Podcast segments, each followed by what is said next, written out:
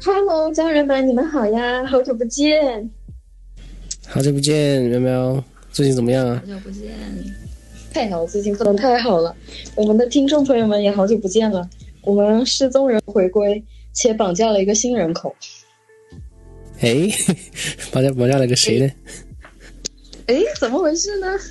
啊，我是那个被绑架的人口。啊，来来，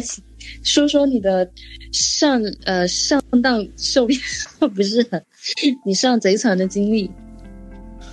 哎，大家好，我是波波。呃，好像也没有受骗的感觉，然后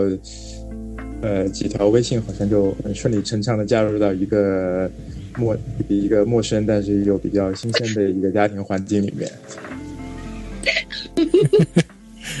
特别好，请放心，我们不是好人。我们专门拐骗、诱导大家辞职。然后我们今天的嘉宾啊，竟然已经辞职了呢！哦，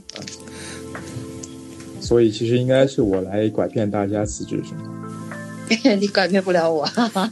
我跟你一起拐骗剩下的队友们吧。哎，丽丽好像最近也辞职了。哦，对我光速辞职，又光速加入了下一份工作。你你你这个假性辞职，但是就开始了奇怪的、奇怪的岗位，就转转行从教师转去做新媒体运营了。但是我真的没有想到，就我的新媒体运营之路真的非常坎坎坷。我还以为你要说坦途，并没有。其实我觉得打，呃，这这怎么聊呢？要展开一下吗？不用展开。其实丽丽这个接的非常的好，因为丽丽转行到了新媒体行业。哎，那我听说这个波波以前是媒体行业的，对对对，可以全才呢？传统媒体。哦，你说的对。哦，对哦，正好我们今天有新媒体和旧媒体，也不能说旧媒体，传统媒体啊，然后有一个共同的话题，然后可以引申到呃不同媒体形态的一个对比。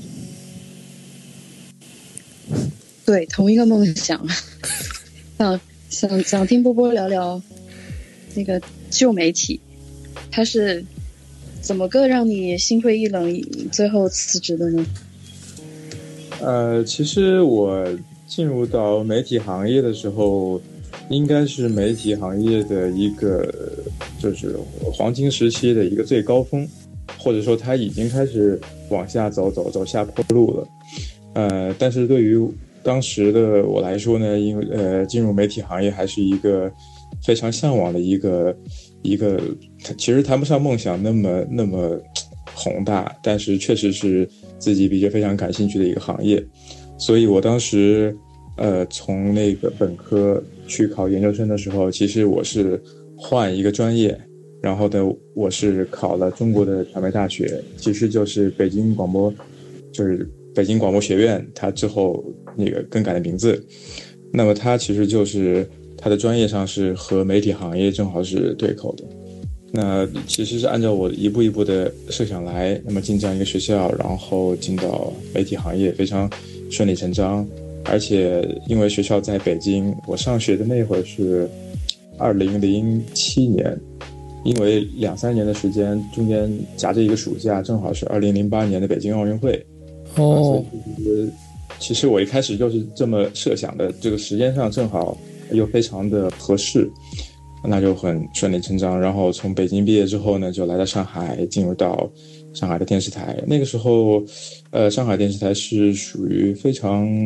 就是鼎盛的一个时期，它叫大文广集团，下面有很多的电视频率、呃电视频道、广播频率，还有其他的一些产业，娱乐产业，包括旅游产业啊，东方明珠啊，电视购物等等等等。那但是正好，呃，可可能是是，呃，我给这个公司带来了很多不好的运气吧。然后从那个开始，其实传统媒体在往下走，走下坡路。其实这也是一个时代的一个潮流的必然，因为呃网络出现了，那么 Web 一点零出现，二点零出现了，现在三点零都出来了。它的随着互联网的发展，包括 AI 这个人工智能的一些很多技术的更新，其实人们的生活习惯和生活方式发生了巨大的变化。嗯，我以前是非常忠实的电视的观众，啊，不管和我工作有没有关系，我是。呃，很多节目都会在电视上看的，因为我对于这个视频内容的品质啊，包括它的视频、视频包括音频的品质要求还是挺高。呃，在互联网刚刚发展的时候，在电脑上看一个视频肯定是效果不如在电视上好的。但是发展到现在，连我这样的人在呃去年世界杯之后，我也关掉了家里面的电视服务，我再也没有看过电视了。啊，所以这个时代真的是发生了巨大的变化。其实无关乎，啊，就是这个行业里面的人他的工作，做的是是好还是不好，其实就是一个时代的一个巨变吧。所以现在，嗯，其实在我之前已经有很多的人慢慢的从这个传统媒体行业里面退出了，有些人转行了，有些人去转到新媒体，比如说门户网站啊，或者是。呃，一些这种像像抖音啊，或者是像小红书啊这种的，非常适合年轻人的这种新媒体平台。然后我相信，在我之后还会有更多的这种同行会从原来的这个行业里面出来。嗯，哎，其实我挺好奇，波波以前在这个媒体行业是做什么岗位呢？呃，我一开始是，其实我的。就是整个职业生涯其实都是技术和技术相关的岗位，但是呢，做过很多很多事情，这个也是一些机缘巧合。呃，多数的人呢，其实是在某一个固定的岗位上会会做很长时间，或者是换换一次岗，可能就嗯差不多了。但是我可能各种各样的原因，我做过很多事情。刚开始的时候，我是作为一个试音频的工程师，是作为一些呃体育赛事的转播。啊，因为像以前专业的这个体育赛事的话，它需要有一辆转播车，啊，再不济呢是有有一套简易的这个 EFP 系统，就是一一套组装起来的简易的转播车这样的系统，那么就需要试音频工程师去做系统的搭建，然后系统的呃测试啊、调试啊，然后整个转播的这个过程。所以我在前几年的时候做了很多体育赛事的转播。像我工作的第一、第二年就去了广州亚运会，当时是二零一零年，然后后来呃参加了几年的这个 NBA 的这个转播，而且当时是四 K 这个技术刚刚出来，然后像上海电视台是在在全国还是比较领先的这方面的技术去做了四 K 的电视转播的尝试，那我们当时去。呃，做过好好些这个 NBA 比赛的这种四 K 的转播，因为它那个分辨率像素高，所以我们当时的播放其实都不是在家里，都是在影院，就是用像 IMAX 那么那么巨大的屏幕，然后去播放这个比赛。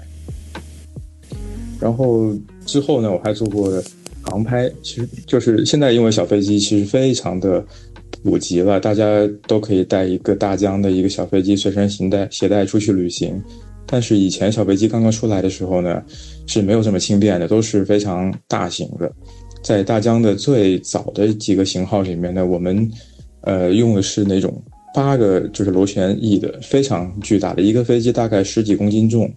然后需要自己拆卸，然后自己组装，然后到一个地方就是打包装箱，然后到到了这个拍摄地之后再组装起来，然后再去再去飞。那个时候对于这个飞行的技术要求还特别高，还要经过专门的这个培训，甚至还要去领这个证书。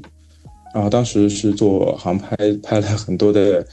真人秀节目，就是在当时是全国各个电视台都去拍各种真人秀啊，《爸爸去哪儿了》，然后后来有《极限挑战》，在那一阵非常火的那段时间去拍了很多这种事。然后之后呢？呃，又又做了很多其他的事情，包括像网络直播，因为后来，嗯，这种网络技术出来之后，网络传输也越来越方便，技术也越来越稳定。然后像我们以前的体育赛事的直播，它的那种设备技术啊都越来越轻量化，然后开始走 IP 传输。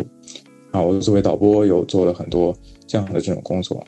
然后之后，在我辞职的前四五年的时间，我甚至还转型去做 IT，去做呃我们媒体行业里面的各种 IT 技术工程啊，做或者 AI 的产品，然后把一些这种 AI 的技术啊，然后应用在这个行业里面的各种可能需要用到的一些场景里面啊，比如说像人脸识别呀，还有文字识别呀这种可能用处会非常多的这种领域。嗯，感觉我的工经理其实跨度挺大，对跨度很大。对，听起来就是波波一直在，也也是在做技术相关的工种，好像对技术的这个一个发展，这个工具的一个发展有比较第一手的一个体验。诶，我很好奇，像最近比较火的这个呃 AI GC 啊、包括生成式 AI，就这样的一些趋势，然后对你之前的一些工作啊什么的，说是对传统媒体来说，你觉得有什么影响？嗯，会会有很大的影响。它其实不只是对媒体行业吧，对很多行业，对对于医疗、对于社会安全、对于一些工程技术，它都有很大的影响。其实正面和负面的都会有。那正面的来说呢，它会提高效率，这是一定的。在很多重复的、大量的需要人工去做的工作当中，它完全可以替代人工。啊、比如说以前传统媒体里面，它会有很多的内容审核，包括文字内容，包括视频内容，会呃审核的这个大概包括两个方面，一个是技术方面，就是比如说视频画面有没有问题，有没有比如静音这段时间声音出问题了，或者是画面出问题了，变成了黑场。还有一方面呢，就是内容问题。嗯，在我们的环境里面，这个媒体对于内容的审核啊、不应该出现的一些敏感的，就是词语或者是句子，它可能这方面要求比较高。以往呢，都是通过人工大量的人工来去做审核，不但审核直播的节目，还审核以往过去的节目，因为有一些内容是会有回溯的，而就是点播的内容其实是可以点播到过去很久之前的内容的，所以在这方面，在人工的成本上花费是巨大的。但是随着 AI 技术的到来呢，它可以非常快速高效的去替代人工，用机器去做这些事情，啊，这是它非常显而易见的益处。但是另外一方面就是，那它取代人工之后，那么人工就没事可干了。对，这个其实是一个呃有哲学问题吧？我觉得在人工就是智能时代到来的时候，很多行业都会面临着这样一个挑战。所以有些行业，比如说传统媒体，它会它会用它会拥抱这个新的 AI 技术，但是呢，会非常节制，会非常控制，它会保持在一定的速度，它不会让它特别快的去增长。哦，但是我我发现好像，呃，虽然说 AI 它会代替掉一些工作，它也会创作出一些新的工作。那很快就有人去做这个，比如说 AI 的提问的这样的一些工作。嗯，没错，没错，没错。我们传传统行业确实也会因为 AI 而产生一些新的这种职位，比如说有现在有专门的 AI 工程师，他和一般的 IT 工程师和一般的 IT 的这种呃码农其实还是很不一样的。他呃很多的是针对 AI 的一些算法的优化，还有一些机器的学习的过程，因为呃。比如说文字识别，还有这种图片里面的物体识别，啊，是需要去做大量的这个学习。那么学习的这个过程呢，除了机器自己在不断的在运行之外，其实还需要人工去帮它去采集一些这个学习的一些样本。其实这个也也是因为 AI 的技术而带来的这种全新的工作。嗯，就是现在 AI 技术在进入各个行业嘛，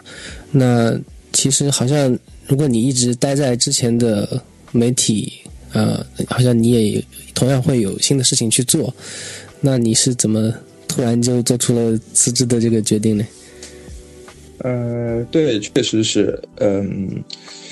其实我的工作呢，在传统媒体行业里面是还是比较少见的。一是我，呃，涉涉猎过的这种具体的领域还是比较多，呃，时间长了之后呢，会对整个媒体行业的流程各个方面的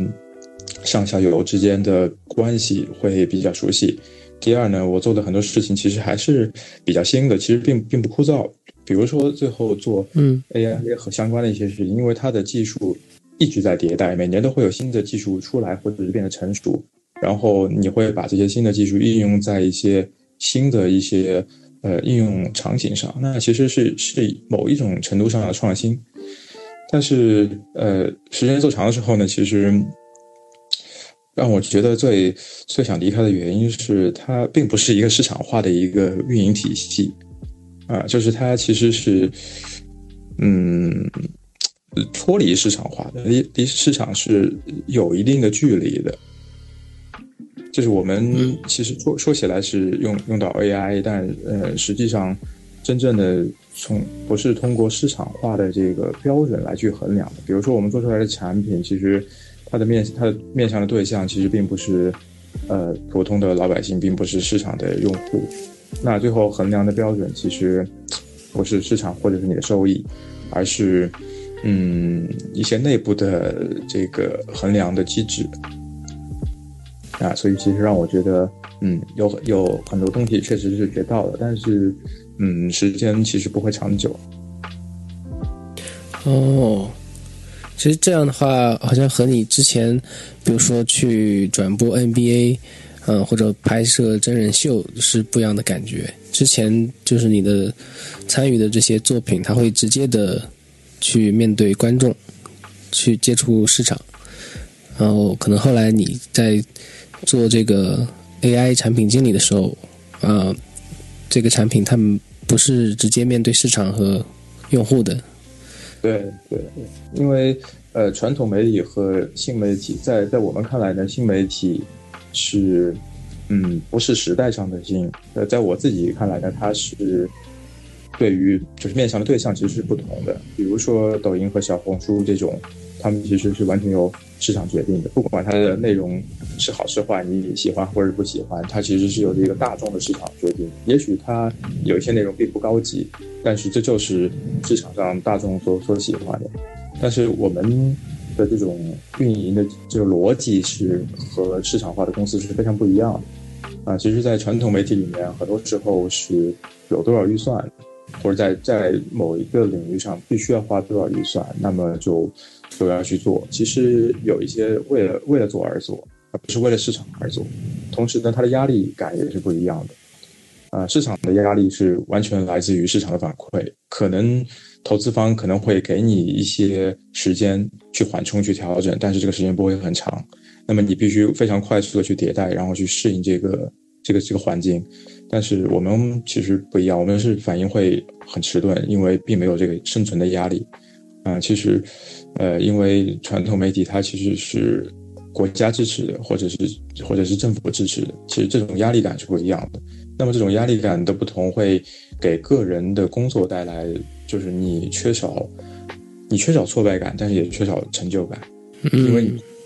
你知道这件事情我一定要做，而且最后会花多少钱，做成什么样，然后大概最后的结果如何，用多长时间，其实我心里面都非常清楚。而不是由你每一步做成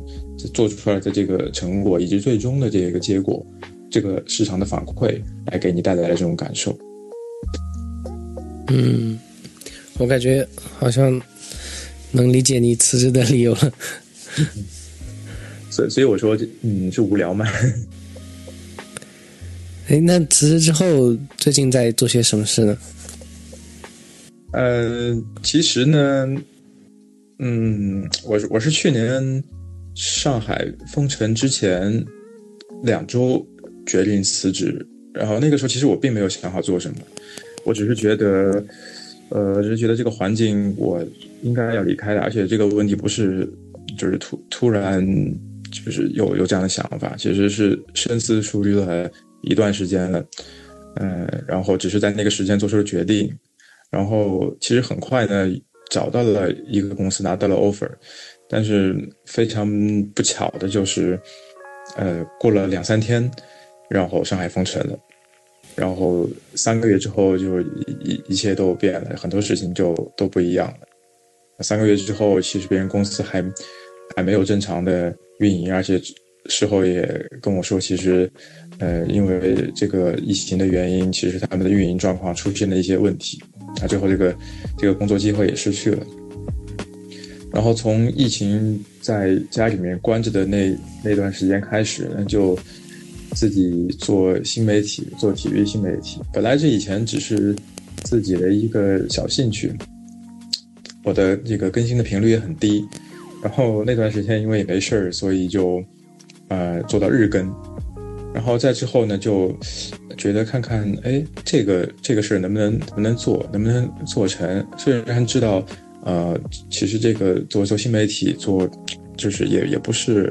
特别呃看上去有有前景的一个工作，但是我觉得可以尝试一下，或者是说通过这个经历，看看能给自己带来什么，能够给自己创造出来一些什么样的机会，然后就。呃，一直做做到现在差不多一年的时间，然后中间也经历过一些起伏，然后其其实也一直在纠结是要找一个工作呢，和和以前一样，就是打卡上班，还是说看看能不能真的成为一个自由职业？以前想做自由职业，但是并没有。就真正的非常详细的计划，我要做什么，然后一步一步怎么做。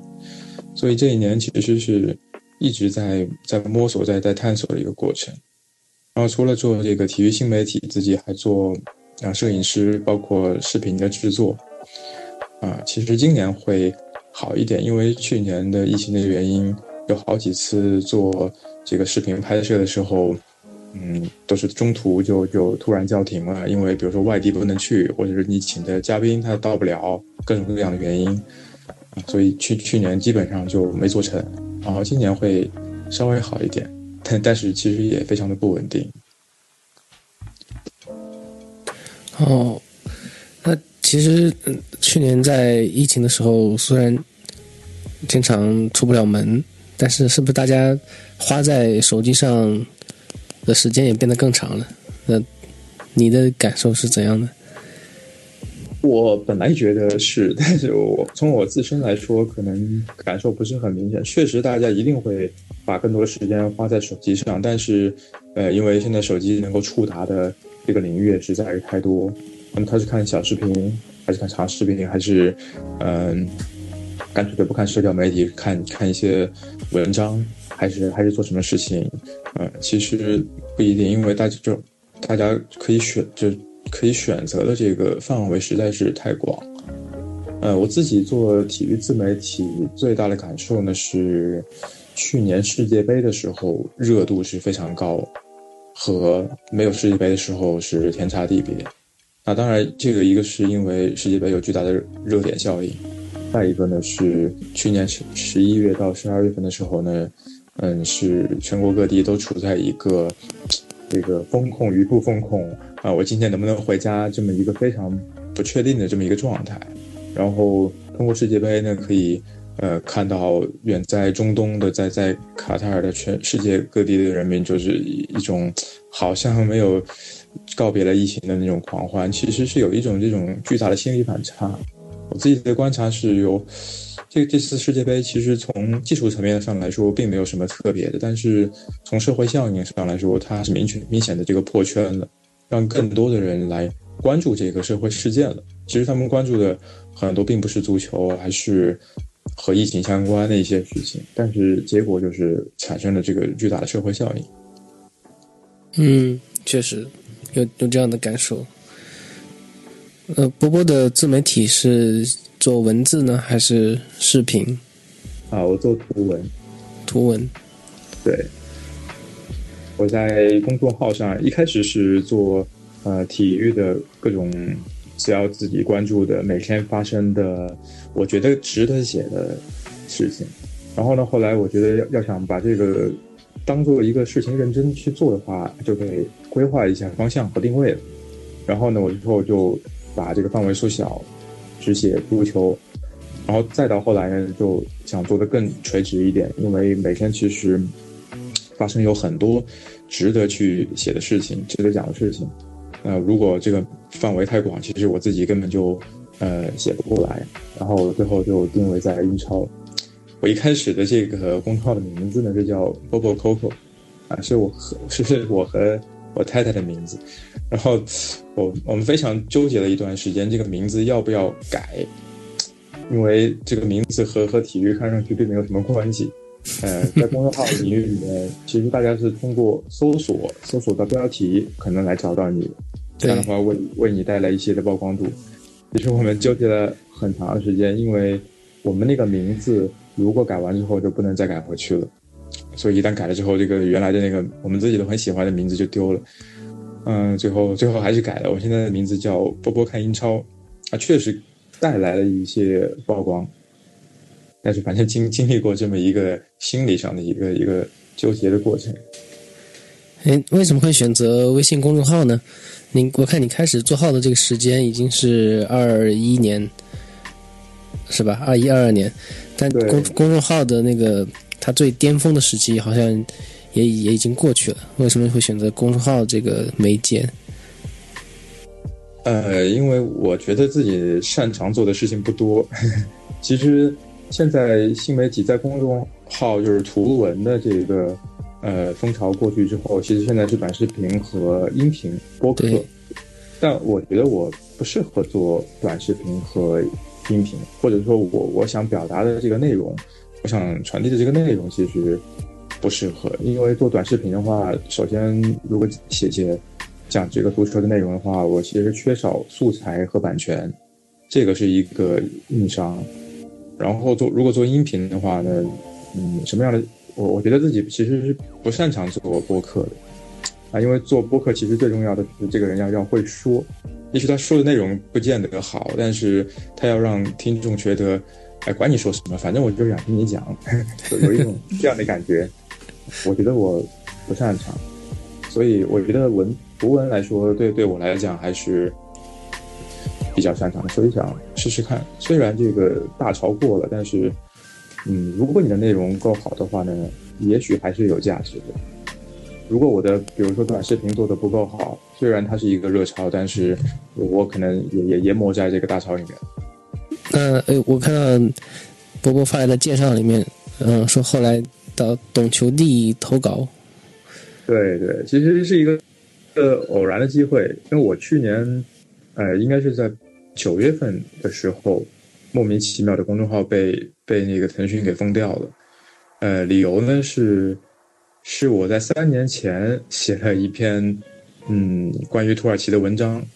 呃，也是和足球有关的，但是里面可能会涉及到一些和这个政治有关系的一些就是背景介绍，其实是一个非非常呃。无心的一个事事情，然后，呃，三年之后，也因为一些政治上的原因，然后，啊，这个这个关键词被被搜出来了，然后可能是被举报或者是怎样，然后被公众号给拉黑了，然后他也给了我一封，呃，给了我一封信，告诉我，嗯，你这个文章有内容，然后文章已经被删掉了，但是呢，具体什么内容他没讲，然后也没有什么申诉的这个途径，我试过。试过找找人工各种啊，就是文章没有办法恢恢复，而且，呃，因为这个事情呢，这个公众号一直是处于一种被屏蔽的状态，就是它不会帮你推送出去。哦，如果微信不推广的话，其实你是没有任何的这个曝光量的。所以这段时间经过了大概有两三个月的时间，我的我我的内容其实一直是处于半封杀状态，就是这个号其实。没没什么用了，完全推广不了，所以我当时就就转转方向。虽然我还是会保持内容的更新，但是我会多找一些就是足球领域里面的一些大一点的平台。像懂球帝呢，其实我我是一直知道他在国内是有非常大的这个受众群体的这么一个。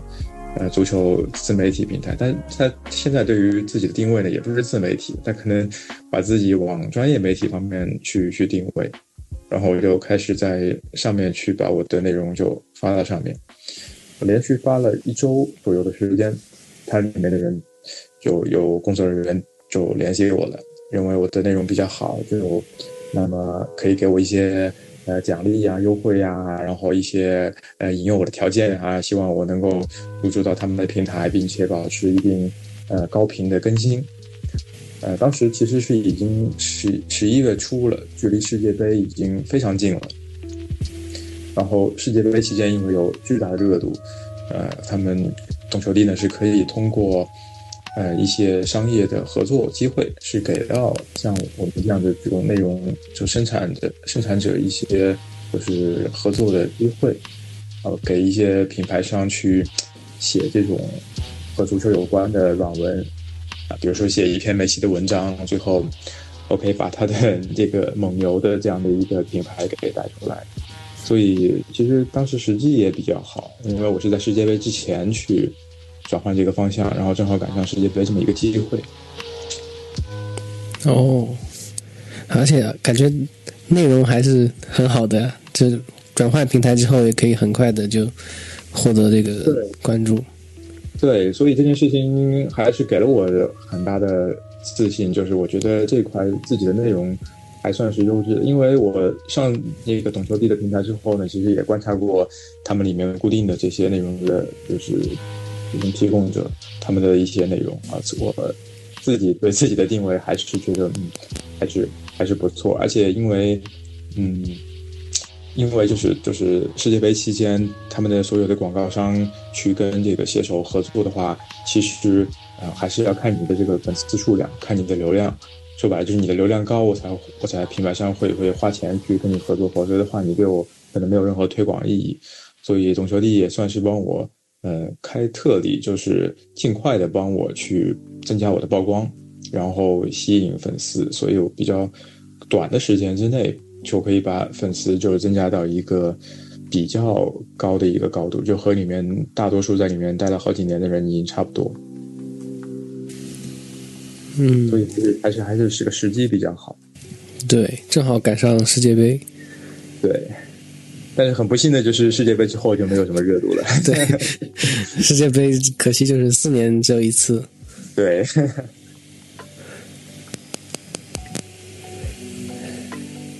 那其实，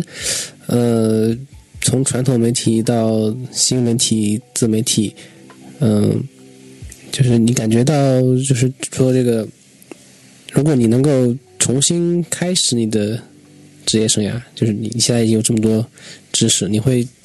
做出什么不同不一样的选择吗？嗯，这个问题确实是是个好问题。嗯，其实这一年里面，虽然自己尝试做了一些事情，啊，不管是我写公众号，还是做呃，就是我拍拍照片，或者是做视频，帮别人去做这个呃宣传片，其实都是和媒体有关，对吧？其实都是和以往的工作，呃，有些是和工作内容有关，有些是和工作上的一些，就是整个工作经历给自己。带来一些经验，以及对于这个行业的一些认知，或者是一些一些社会资源是有关系的。呃，其实这一年里面，自己在摸索的同时呢，其实也是在反思，就是回去回想过去的职业生涯，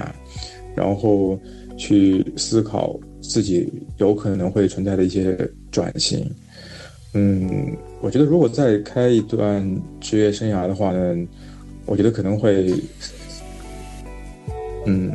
会会有一半现实，然后有一半梦想，就是自己还是会希望去做自己最喜欢也认为最擅长的事情，就是不愿意甘心去放弃自己觉得嗯自己更更擅长的一些领域。就是如果我去做一个普通的工作，我自己对他也没什么热情，也没什么喜欢，只是 OK 把今天的工作完成了，那我拿这个月的工资，嗯，我觉得可能会。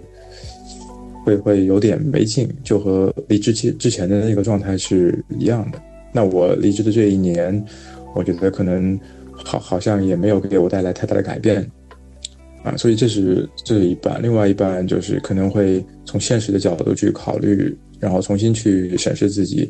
呃，更适合做什么。是不是还是适合在自己更加熟悉的这个大的领域里面？也许不是在在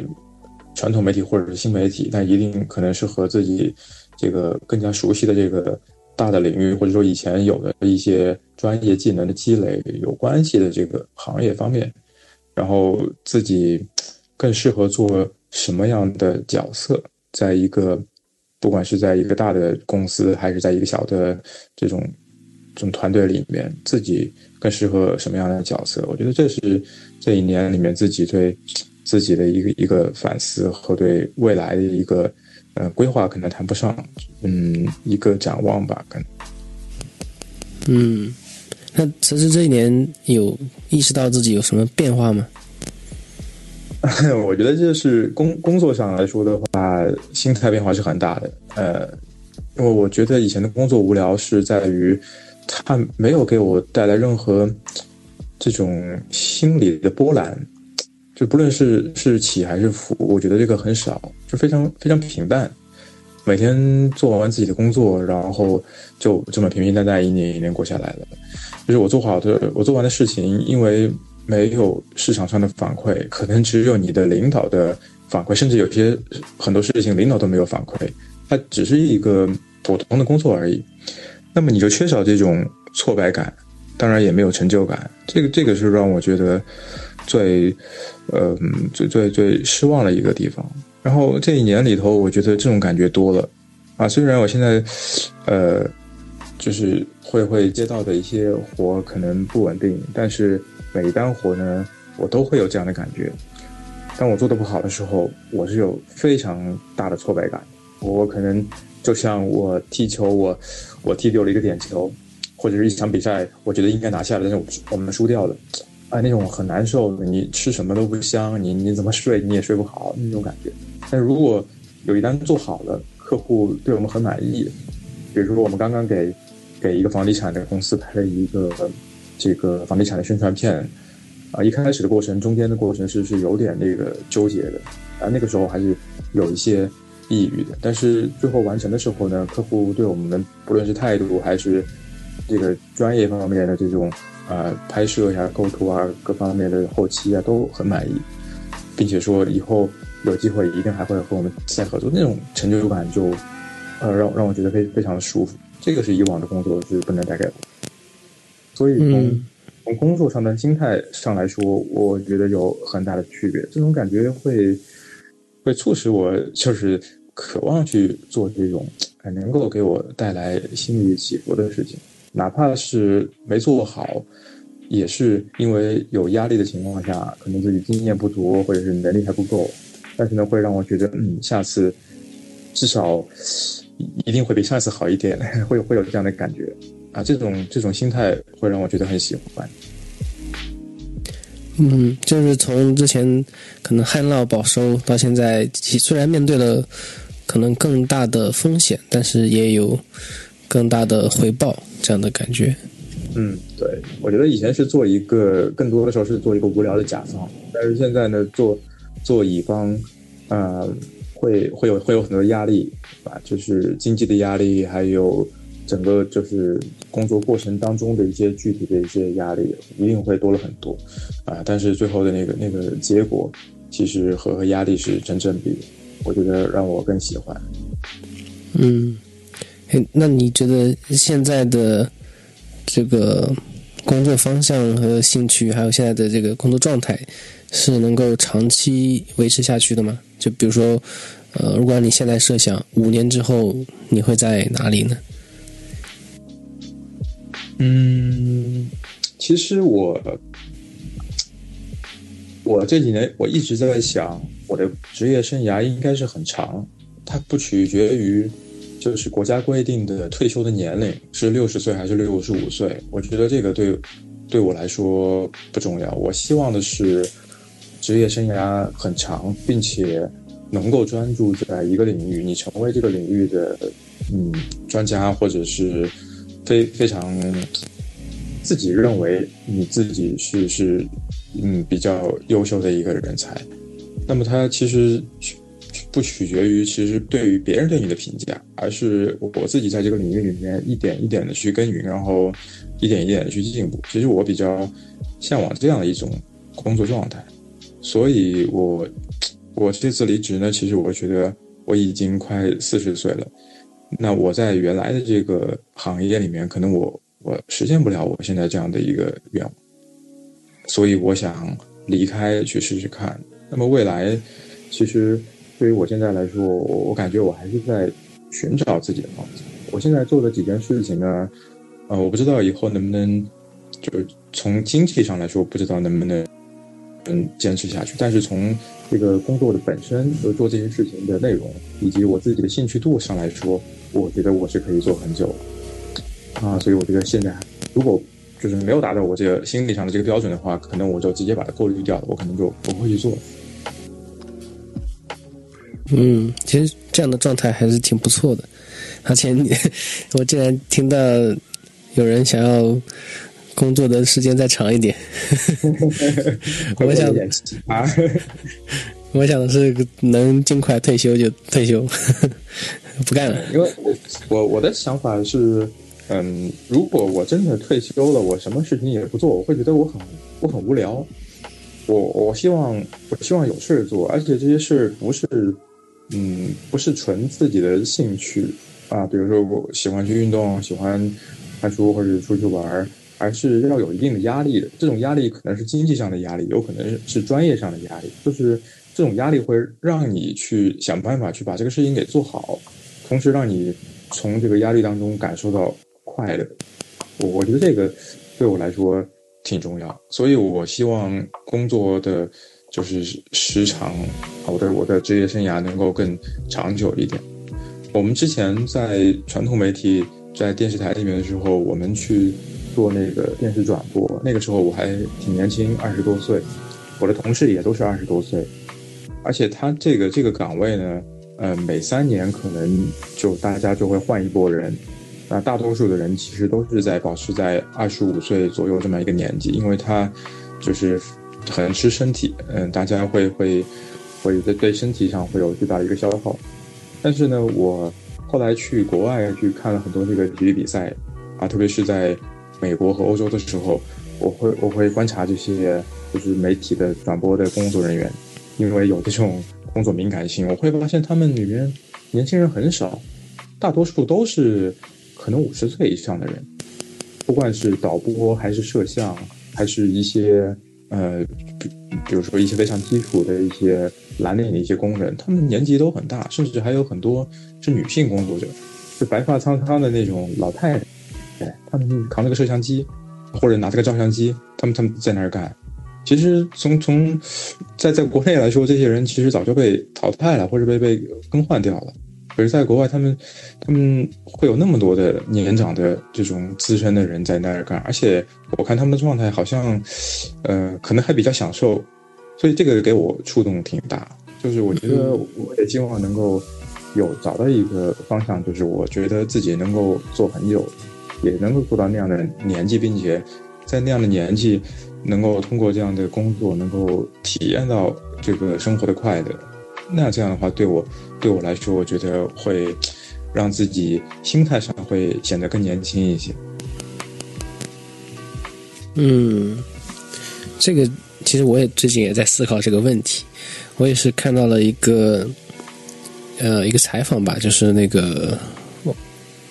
一个孵化器，一个天使投资孵化器，就是 YC，他们有一个课，然后他就提到，就是说在选择这个事业的时候。嗯，不要去选，只是做自己喜欢的事情，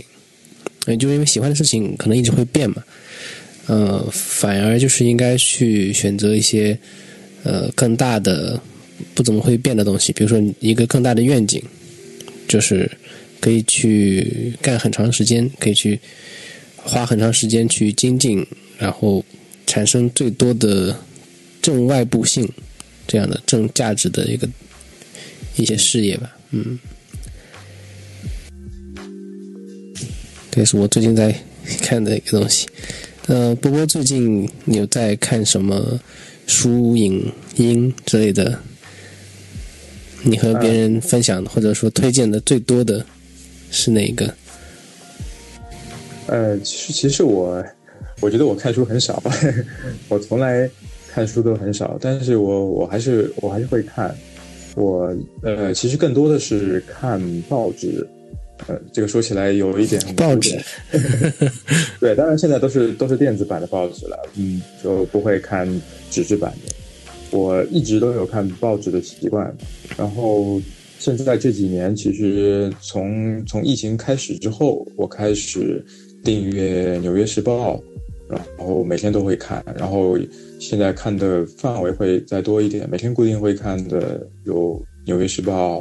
然后有。那个 BBC 或者是，呃，因为我我写那个体育方面的内容啊，我会关注更多英国和美国的一些体育媒体。啊，除了这个之外呢，我其实最喜欢看的是和旅行还有历史相关的书。这是我和我太太第一次出去旅行开始，我每去一个地方之前，都会把这个这个地方的历史书先啃一遍。但是有有些会比较无聊，但是但是会有一些很有趣，就是有趣到我会看两遍三遍。那最近我其实，在嗯，我在看一个，就是一个比较老的一个一个书，是呃一对中国的夫妻叫琳达，他们是居住在那个北美，在在美国生活。他们两个人的笔名就起了个名字叫琳达，然后嗯，他们也是每去一个地方呢会。写一本和这个地方相关的旅行笔记，但是他这个不是流水账，就是我今天去了哪儿，然后看什么景点。其实他是以自己旅行的这个逻辑或者时间顺顺序，然后把这个地方的历史和人文，以及结合呃自己看看到的一些历史，以及自己在看到的呃一些就是当地的风土风土人情结合在一起。那我最近在看他们写的西班牙旅行笔记，其实这已经是我看第三遍了。因为今年可能，今年可能还会再再去西班牙，所以想，呃，在旅行出发之前，再再看看以前看过的或者是有些忘记的内容。啊，这个他们的书其实我我挺推荐的。他们写过一本很有名的叫《带一本书去巴黎》，这个是他们呃九十年代写的，这个我也非常推荐，我也看过两遍。然后他们有一系列的，因为他们生活在美国，所以他们会有一系列的和。美国相关的一些丛书，啊，像讲美国的历史啊，美国的总统啊，呃，也有吐槽美国，反正讲美国的，嗯，历史啊，包括社会，然后经济各个方面会比较全一点，这个我非常推荐。嗯，听起来还挺有意思，要加入我的这个待看书单。那我我是比较喜欢出去玩，所以每次出去玩之前。嗯，做点功课，顺顺带了了解一下，就是要去的地方的一些历史。然后我们这个节目其实还有一个开放式问题的一个环节。嗯，这个问题其实有个挺经典的问题，我我挺喜欢的。呃，就是说，嗯，假如说有这么一个广告牌，然后。全世界的人都可以看到，然后你现在有一个这样一个机会，可以在上面放一句话，那你会放什么呢？这个是推销什么的产品？是推销自己吗？这就任何事情，你甚至可以就说世界和平，就是就是这种，就是一个 message。你想要，如果有一个机会可以触达很多人，你你会传递一个怎样的东西？嗯，哇，这是一个好好深刻的问题。呃，你这个问题让我想到了，就是我经常看看网球，然后呢，网球比赛完了之后呢，他那个获胜的那个球员，呃，摄像机会一直对着他，一直对着他，就拍他怎么把衣服换好、鞋子换好，然后接受采访，然后最后离开球场。在他离开球场之前。会有一个环节，就是这是一个固定环节，就是会有人递给他一支笔，然后他用笔在镜头上写一句话。嗯，对。啊，你让我想到这个，就是他他就是通过这么一个媒介，他传递他想讲的这个 message。如果是我的话，其实我我真想过这个问题。嗯，我更多的时候我会我会说，希望嗯中国有有巨大的变化。这个很很宽泛，但是我更多的时候我会我会希望这样，我希望我们的国家我们的环境呃变得越来越好。我觉得这也是一个很深刻的 这样的一个愿景。其实之前我我们播客在聊这个 message 的时候，我想的就是嗯，请请请订阅，下周辞职。啊，结果没有点到题上。没有没有，呃，丽丽和喵喵有什么问题吗？有没有在听？要说完了吗？要说完了我就来。不是因为讲这个，嗯，世界杯什么的，完全就是我的知识盲区。不是，我是因为我最近在巴厘岛状态比较，我我转另外一个频道上。没有，我听你们聊的非常的入迷，感觉我在听播客。对，until 这一刻就是感觉要升华一下，所以 我就我就 unmute 了我自己。所以喵喵现在的大本营在哪里啊？我是吗？我没有大本营这个概念。嗯，对我下个月就会回新加坡待一待，估计估计可能还是会主要待在那边吧。虽然我很想留在巴厘岛，但是新加坡还是还是要去的。然后国内的话，就是有业务、有工作坊或者有一些业务洽谈，我就会回去。对，但是上次我其实有个很深的感受，就是我觉得上海非常的节奏非常的快，然后就是我没有什么个人空间，所以我觉得非常的。非常的，呃，非常的累。嗯，对，有种不是身体透支，我其实每天睡的还还还还还挺不错的。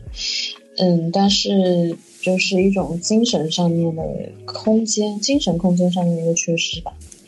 就是大量的信息涌入，然后没有什么时间去消化那种感觉。呃，包括人际关系啊，CPU 宕机啊，信息啊。嗯，对，发生的事情啊，就是那种感觉。所以我这次来巴厘岛，其其实我们参加一个工作坊嘛，然后，哎，我是不是说的有点多？要不我们把把我发言的这个部分剪着存着待用，留留存待用。好，我们现在已经，你继续吧，我挺感兴趣，你在上海如此之短的时间里面，怎么感受到这个精神的空间的被被压缩？哦，我其实这个感受非常的明显，就是我觉得，嗯，就是这种对对外的大部分的这个精力是放在和外界的这个接触跟交流上面。当然，这里面有非常滋养的部分啊，就譬如说跟间接以前的朋友啊、同事啊，就是这种情感上面的滋养的部分。呃，但是呢，它发生的这个前提确实是存在于。大量的这个信息的交换，就是关于关于发生的那种事物的那种交换。比如说你最近做了什么呀？接下来打算做什么呀？在什么地方啊？有哪些产品啊？就是在这种层面上的交流。嗯，然后我是觉得这个部分关于 matter，m a t t 啊，关于这个事物事件的这个部分的交流有点太多的话，它就会让你嗯。就是无时无刻的不不填满你所有的注意力，这种感觉，而且当时会有一种焦虑的情绪在，不不不是，就是它本质上是一种焦虑，虽然表面上看上去它不是焦虑，就是会有一种，我如果这顿饭没有吃，或者说这个人我没有见，那么我可能就会缺失一个机会，就是这种感觉。呃，因为上海。国内尤其上海，就是这个非常节奏非常快，然后每天都有非常多事情发生，也很多很多机会存在的这样的一个地方。所以真的就是你一旦你停下来去和外界接触的这个脚步，那你就会害怕说自己错失掉一些机会。就是其实就是一种焦虑感，你会害怕错失一些信息或者机会，但是呢，你真的接触到设身其中的时候，你可能也会觉得有大量的信息，可能有很多信息对你来说是无用的，但是你必须高速的运转去处理这些信息，去去过滤，这样的话会对你造成一种可能精神上的消耗。呃，对，这个是一方面。这个是从我获取信息的这个角度，呃，另外一方面，从我给出去信息的这个角度，可能我给的信息也比较多的是一些，嗯，一些呃事实层面上面的，譬如说我前面说的见了什么人，做了什么事，将来要去哪里，做了哪些，就是这这些事实事实层面上的东西，而比较少是关于就是譬如说我最近对于，嗯，对于呃。个人和世界的关系，或者说对于，嗯，怎么看待人生的使命，或者说怎么去定义有意义的生命，就是这种层面上的话题，它那就是比较比较走心、比较深度一点的话题。其实，确实在在大城市里面还是挺挺难有机会去和人聊到。嗯，对，就是不排除你也可能会聊到。因为这个问题，坦白讲，每个人都会在思考，呃，但是我觉得它和你你去你从外界去寻找答案，和你从自身去寻找答案那种路径是完全不一样的，所以它就变成就是，哪怕你在上海这个地方，你跟人也可以聊这些话题，但是呢，它的逻辑还是从外围进入。呃，对于我来说，它不是那么的有帮助。呃，所以我其实就是，尤其是在闲聊的时候，可能我会比较少去聊这个话题。但是呢，我可能会，比如说，在我在我的工作坊里面，我就会，嗯，拆解步骤吧，就是说。要回答这个问题，首先第一步要把外界的很多噪音给屏蔽掉，就包括前面波波总结的焦虑的这种这种感觉给屏蔽掉，呃，还有包括很多其他的情绪，比如说，呃，紧张啊、愧疚啦等等等等。那在工作坊里面，我会做到的这个事情。我希望做到的事情是，是把这些噪音拿掉之后，你会看到一个比较干净的一个空间，然后在这个空间里面，你才能看到一些自己的，嗯，声音。哎，那同样的这这些事情，呃，新加坡和上海有什么本质上的区别？嗯。我觉得从最显而易见的一个角度来看，大概是这个社交的方式和对于空间的这种，对，就是我我的意思是，这里的空间，我指的是人跟人之间的那种距离感，呃，有一个比较嗯敏感一点的把控。对，就譬如说在新加坡，可能社交的压力没有那么大，呃。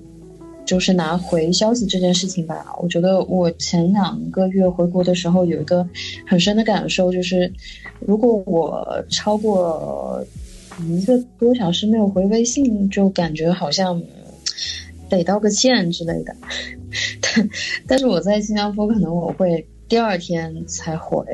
或者隔个隔两天吧，就这个 错误示范有些夸张，但是。呃，他确实就，我大概明白了，嗯，就是就是上海这边还是包括国内可能其他一些城市里面，会节奏快了之后，人与人之间的给给对方的这个空间感其实是比较有限。对对，是的，是的。我我前两周呃，因为参加你们那个就是前公司的活动，然后。嗯，认加认识了一个你们香港那边的一个同事，然后加他微信。我我跟他沟通的时候，我就会发现他其实就会像你说的一样，两三天可能才回我一条消息。嗯，快的话，快的话也要一天。对 对对，我就觉得，但是你和他面对面去沟通的时候呢，其实觉得非常的正常，并并没有觉得啊，他和我们有什么不一样。这可能就是一个很大的一个差别。对对对，呃，对，是的，就是整个社交的方式吧，就是你可能会 intentionally，呃，我觉得意识有意识的去去社交，这个这个点蛮重要的。嗯。说到这个，其实我嗯上上周的时候，我和和我太太还讨论过一个问题，就是我觉得嗯。嗯国内的人会把微信这个工具，就是把生活和生和生活和工作混淆的非常的严重。嗯就或者说在在某些呃领域或某些公司里面，工作和生活是完全分不开的。那么你比如说微信里面，其实微信的一开始是应该是一个私人的聊天社交工具，然后到嗯后来会发展成了一个工作群主占了你可能最主要的一个成分，或者说每个人他置顶的一些群都是他最重要的一些工作群。嗯，然后会会非常焦虑的一直在看微信对有没有新的消息出来，然后领导有没有艾特我，然后比如说在我们以前的公司，如果你五分钟没有回领导的话的话，那呃可能结果会比较惨。那其实是非常就是是。相互之间的空间感会非常的让人局促，很很压迫。对。我今天还也想到一个类似的问题，就是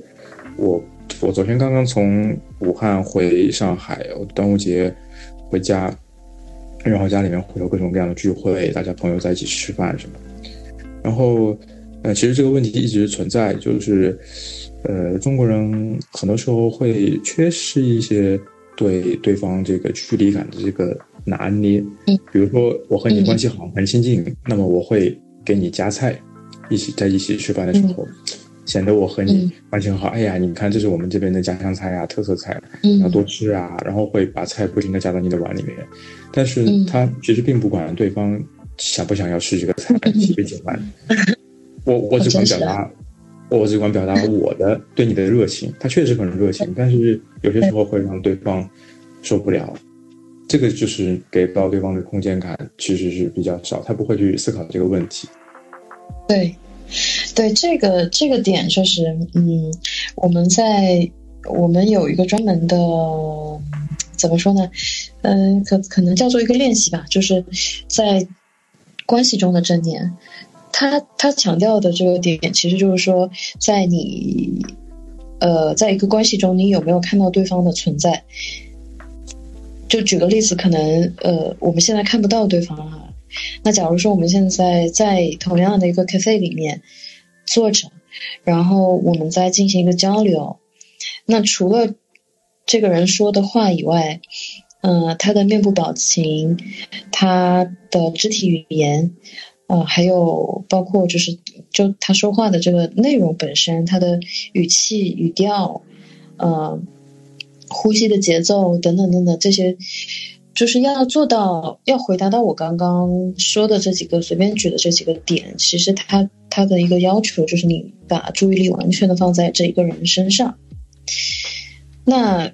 在这样的一个一种交流中，其实你是看见对方的，就是尽可能的打开五感去看见对方。对，但是在呃波波刚刚说的那个环境里面，可能可能我都可以想象得到是呃一桌子人一起吃饭，这样就是哎来来来，关系好，感情深，呵呵呵，呃这种感觉，就是你你有一个呃属于你的判断关系好不好、感情深不深的一个标准呢，which 在饭桌上就是多多吃一点，酒桌上就是多喝一点。呃，这个对于接受这个信息的人来讲呢，他，呃，对它最终的结果会是是是空间感的一个挤压，但是它前面发生的几个步骤，其实就是，呃，你作为一个沟通的主体，在这样的一个交流里面，其实你是被看，你是不被看到的，所以这个可能是。为什么有的时候就是社交明明是一些比较开心的场合，但是可能，对吧？我们说，我们这个播客带来压力了，就是对对我们全员 introvert 的播客，就是 整组人马，就是会觉得这种社交有时候是非常的需要耗费精力这种感觉。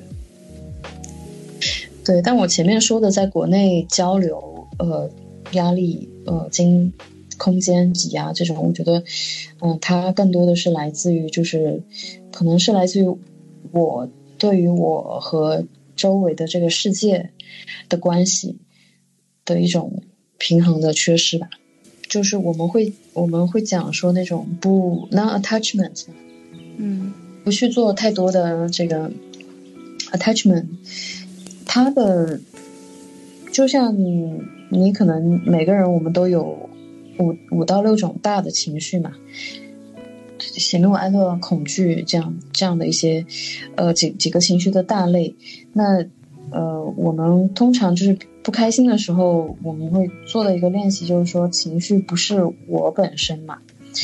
但其实这个点我觉得难点它是在于。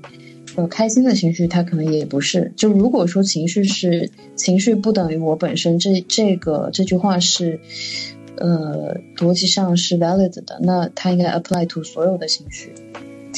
那在丽丽刚刚举的这个例子里面，就是说人和人之间的那种交流能量的转换，其实我前面传达的一个信息，其实我想说的是，呃，自己在一个交流里面，也要先。首先，你你自己要存在，然后你允许对方存在，是这样的一种感觉。嗯，那在一个频率比较合的这个频道上面的时候，就这种时候，我我们其实都有过这种感觉，就是，呃，你会感觉特别的爽，聊起来很舒服。嗯，不过就像我们去和开心的情绪去做一个那 attachment 的。的抽离一样，就是我们和这种，呃，频道很合得来的人，其实我们也是有一个抽离感存在，会是一个比较健康的关系。那可以这么理解，就是说，你跟一个很聊的人在一起聊的时候，你你总会，你们是在交流，但是你们总会聊完，然后你也总会聊着聊，啊你会累，然后你你当你察觉到你你 physically 累的时候，你可能聊了几个小时，你才会有这种累的感觉，但是你你 eventually 你还是会累的。那这个时候呢，你就是要有意识到去 protect 自己的这个能量在里面了。我又说了一个非常。嗯，我想想怎么说哈，就是你觉得状态很对，聊得很好，不是因为依附于这个人的存在，而是因为你的那些东西和他的那些东西刚好在比较对的渠道上面，呃，所以你的东西还是独立存在的，他的东西还是独立存在的，嗯，所以你们可以做一个非常平等的交流。然后在你们觉得，呃，差不多的时候，在这个就是它还是有个界限感的情况下，在可控的范围之内，你们可以去做一个抽离。而抽离之后，你还是完整的个体，它还是完整的个体。也就是独立，然后 相互有保持距离感，然后呃，相同的频率正好对上了，就会有这样的感觉，而不是。有点强求的，就是要去依附，或者是去去迁迁去，就是迁就对方。对的，对的，嗯，对的，就是就是在这样的一个 mindset 底下，其实当你遇到一个你可能一开始会觉得不是很聊，在一个频道上的人的时候，分别也就没有那么大了。意思就是说，当你。就是非常完整的独立存在的时候，你看到一个和你差别非常大的人，可能，呃，可能是背景、思路、观点完全都是相反的人的时候，你可能不会有太大的那种反应，你你反而会升起一种好奇心，或者是一种就是你的这个 openness，其实在这种情况下，你是可以打开。打开去了解一些不同于你的一些嗯观点，那这种情况下的是，他可以完全和你不一样，但是你可能第一个反应不是去批判他，那那你有这种 openness 之后，其实这种交流反而给你带来更多的是一种，不管是信息量的扩张也好，或者是思维方式，甚至是意识思维，嗯，意识层次的扩张，都都有可能在这个 openness 的情况下发生。对，这是这就是人的阅历的增长给你带来的不同的心态。以前如果自己比较狭隘的话，就是会批判对方和自己不合的观点，会自己会想不明白为什么哎有人会这么想，会有人会这么做，他们好好奇怪。然后见得多了之后，阅历丰富了之后，就会对不同的事物很好奇，特别是特别是越。不能理解的对方的某一些想法和做法，可能就会越加好奇。这明显没有道理的想法，哎，他为什么会如此这样想？对对对，就是你的好奇会 overcome 这个批判，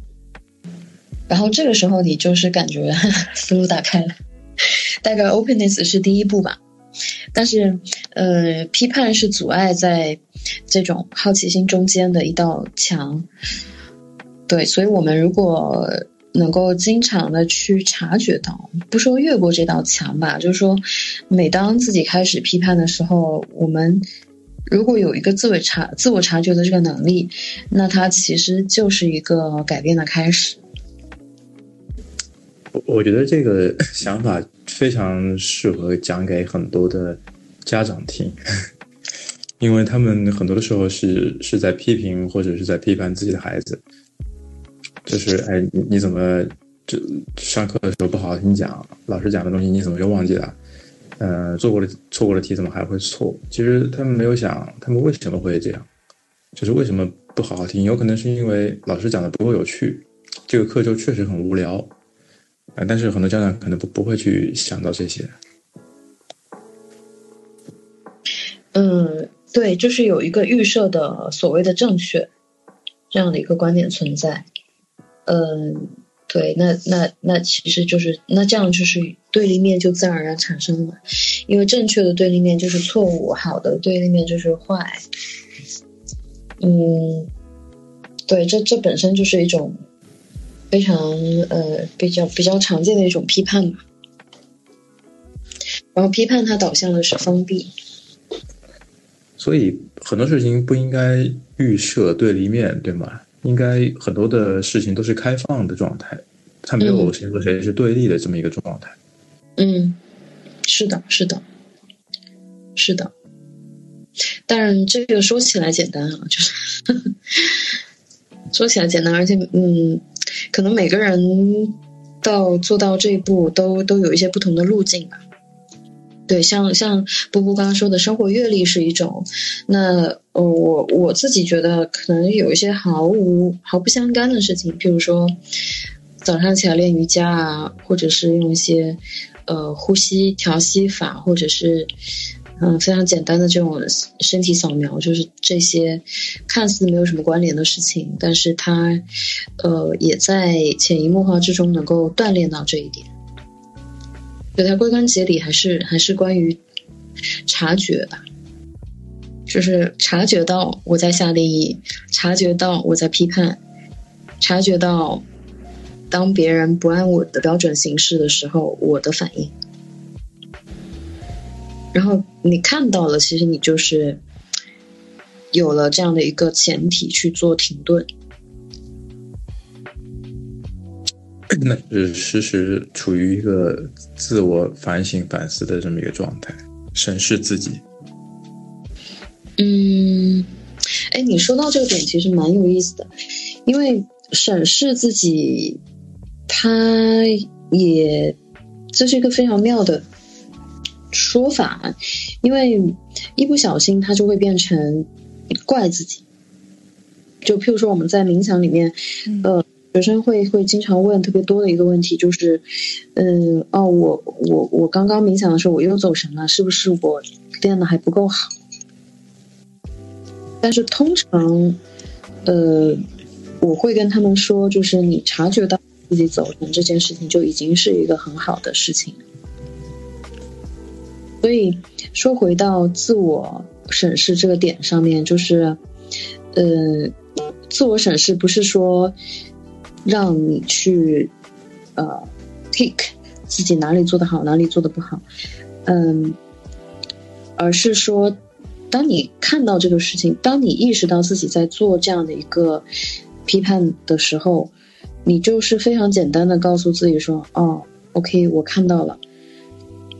这是批判，就是我刚刚做的这个这个 mental 的一个举动，它是一个批判。OK，我看到了，好，就停在这里了。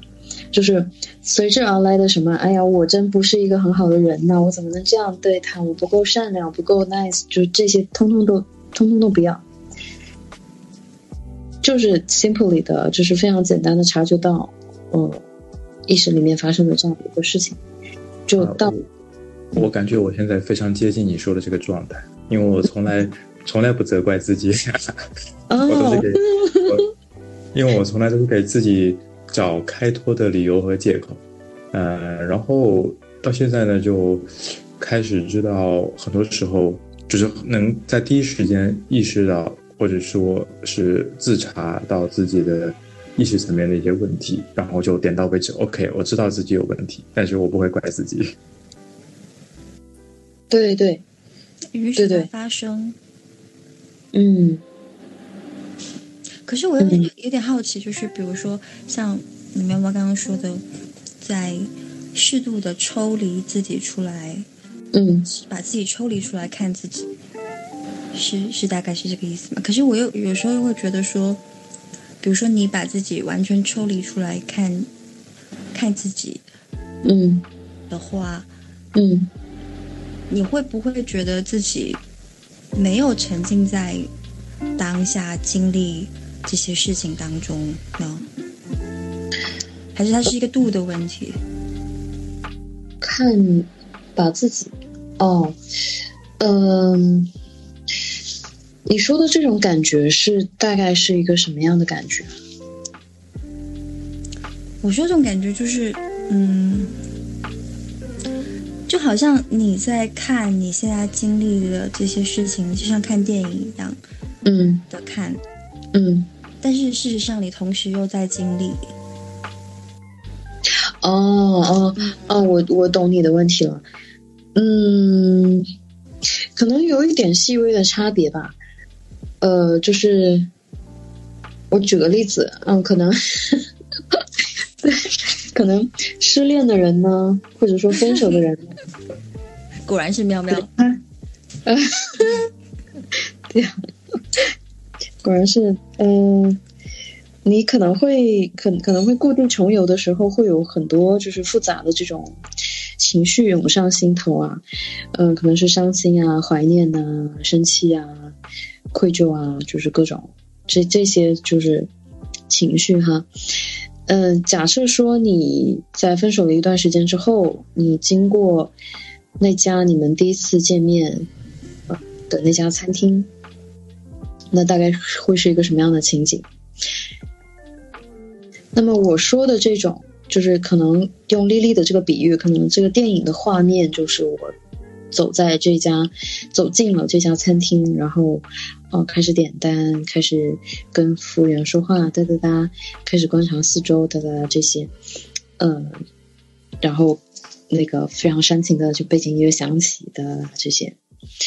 呃，但是我说的那种体验，抽离的所谓抽离的那种体验，在这种 context 底下，它可能恰恰是把注意力完全放在当下的那种感受。也就是说，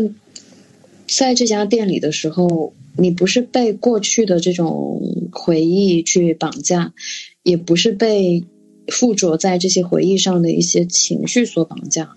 而是你在这个店里面，你就是。认认真真、正儿八经的观观察这个店里面的装修啊，或者是菜单呀，然后当这个菜上的时候，你你就是认认真真、正儿八经的在吃这一餐饭。他就是，就是你你当下在做的这件事情，跟就没没有没有没有太多其他的所有的这。东西它都不是真的呀，它都是过去的这些回忆所带来的这些东西。而什么是真的？真的就是你当下就在这个空间里面，这个空间你和空间的关系，啊、或者说上菜了以后，你你在吃这盘饭饭菜，然后你跟这盘饭菜之间的这种感受，这个才是所谓的当下。那么我说的这种抽离呢，其实就是你和情绪，或者是说和过去的一些想法，呃之间所做的这个抽离。而所谓的连接，就是你和当下真正发生在呃你眼前的这个当下里面的这些事情的连接。所以可能拍电影的话，这个镜头就会拉近 close up 然后这个主角吃了一口饭，非常的压密，非常的好吃。对，我觉得我把天聊死了，不愧是我呀。升华到了，接不住。所以我我上次说就是好在我们都还在 recording，我觉得其实，哦，对我在我们那个播客群里面就就有个提，就是说我们可以做一期 Q&A。以我现在这个在巴厘岛这么神仙的状态，其实可能甚至前段时间我在上海的那个自己，可能也会有很多问题想要问我现在的这个这个状态里面的自己，所以。可以趁我在这边，我们可以再录一期专门把天聊死系列。好，嗯，今天也不早了，嗯，你们明天还要上班呢，朋友们。扎心了啊！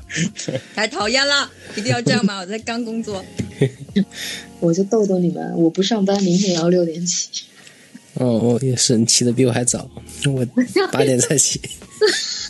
怎么回事？哎呦，你们这些打工人。那我们今天可以差不多就这样洗洗睡了。嗯，好嘞好，谢谢大家，辛苦了。各位大家